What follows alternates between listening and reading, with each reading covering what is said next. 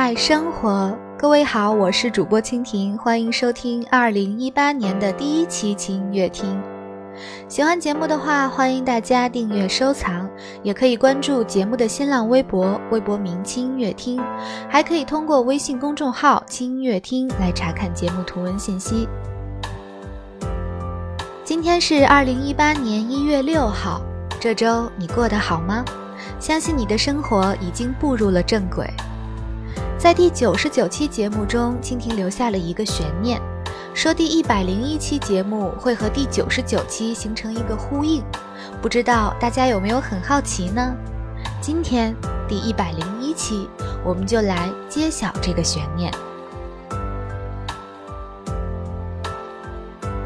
今天要为大家分享一个故事，来自灰姑娘的《一切都是最好的安排》。说到这儿，相信大家都已经明白了。蜻蜓分享两篇相同类型、相同题目的文章，是希望大家站在岁末年初的路口上，能够准确为自己做好定位，用平静的心情面对已经过去的2017，用平和的心态迎接已经到来的2018。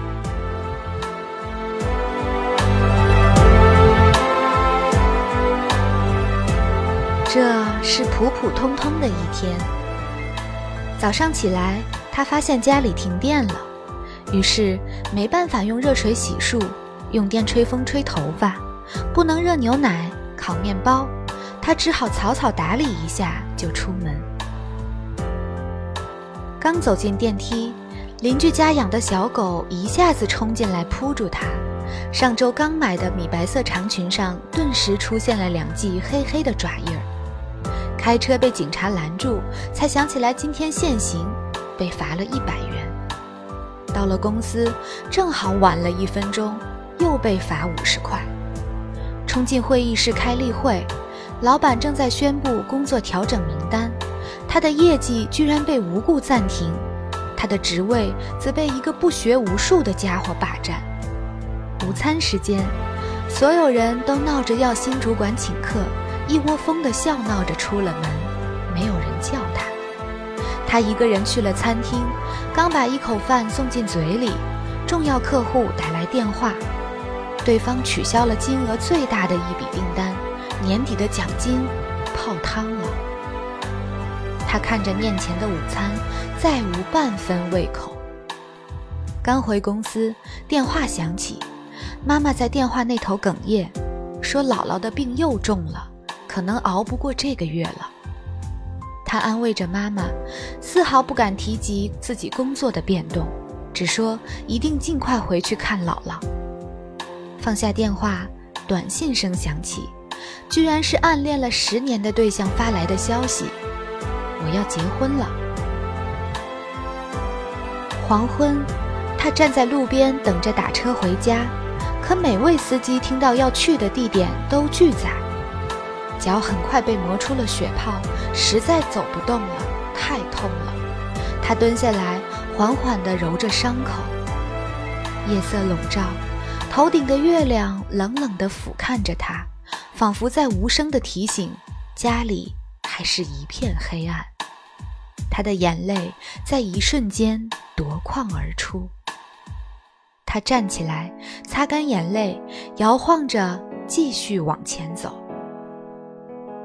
直到下一个路口，有一辆车终于停下来。他报了地址，司机和气地说：“这么巧，我们住同一个小区。看小姑娘你走得辛苦，正好收工，免费送你回家。”他连声道着谢，上了车。电话响起，客户在另一端说：“虽然订单取消，可是他的敬业态度让他觉得感动。不知他是否对新的岗位感兴趣？”如果愿意跳槽，薪水涨一倍，职务也提升。他说：“其实我等你辞职已经等了好久。”他惊喜地说着谢谢，心情豁然开朗起来。于是他顺手给暗恋对象回了个短信，说：“祝你幸福。”手机屏幕闪亮，是他发来的回复：“今天我跟阿姨通了电话。”我们这周末一起回家看姥姥吧。他惊疑的回复：“为什么你要陪我回家看姥姥？”他发来一个笑脸：“如果不是想让姥姥开心，我不会把求婚提前这么久的。”他不相信的望着那一行字，张大了嘴巴，手足无措。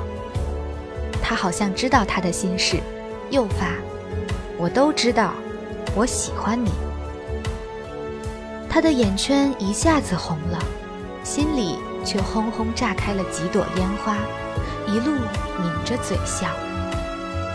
回家，拿出钥匙，邻居家的门却先开了。邻居笑眯眯地说：“今天我遛狗回来，发现你家的电闸坏了，就叫我老公帮你修好了。”在他的身后，那只小狗探出头来，汪汪两声，欢快地摇着尾巴。他推开家门，一世融融，满眼暖意，一切都是最好的安排。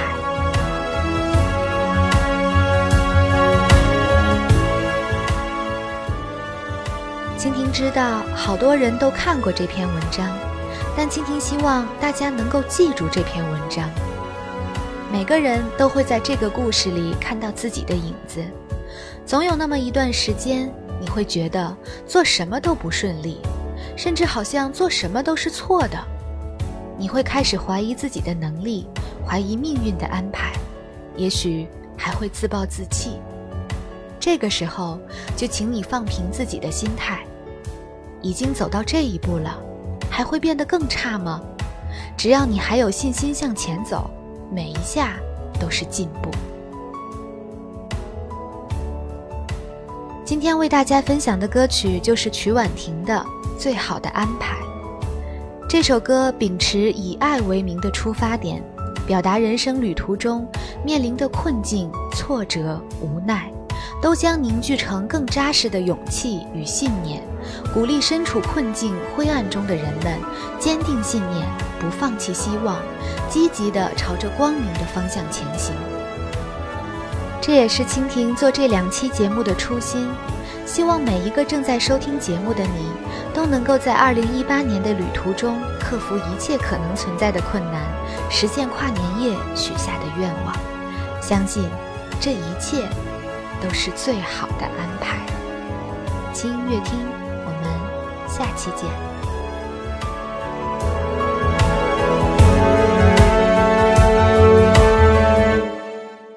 他们说一切都是最好的安排就让爱教我学会忍耐。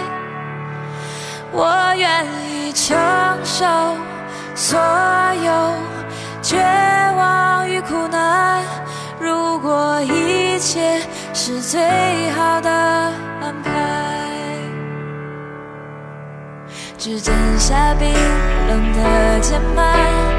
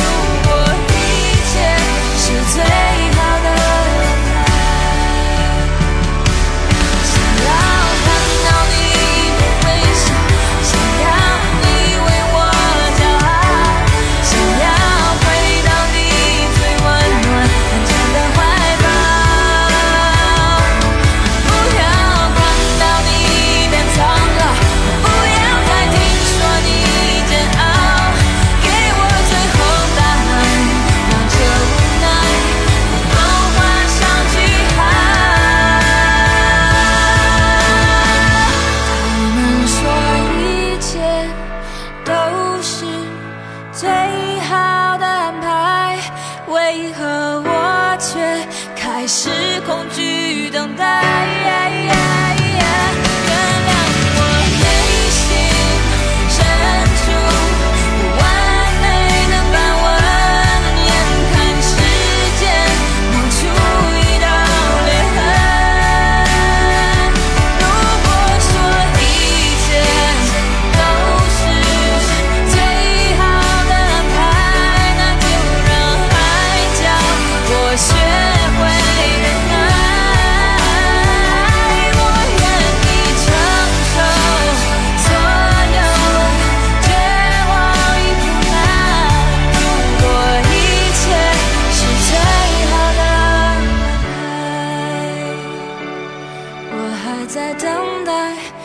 个最好。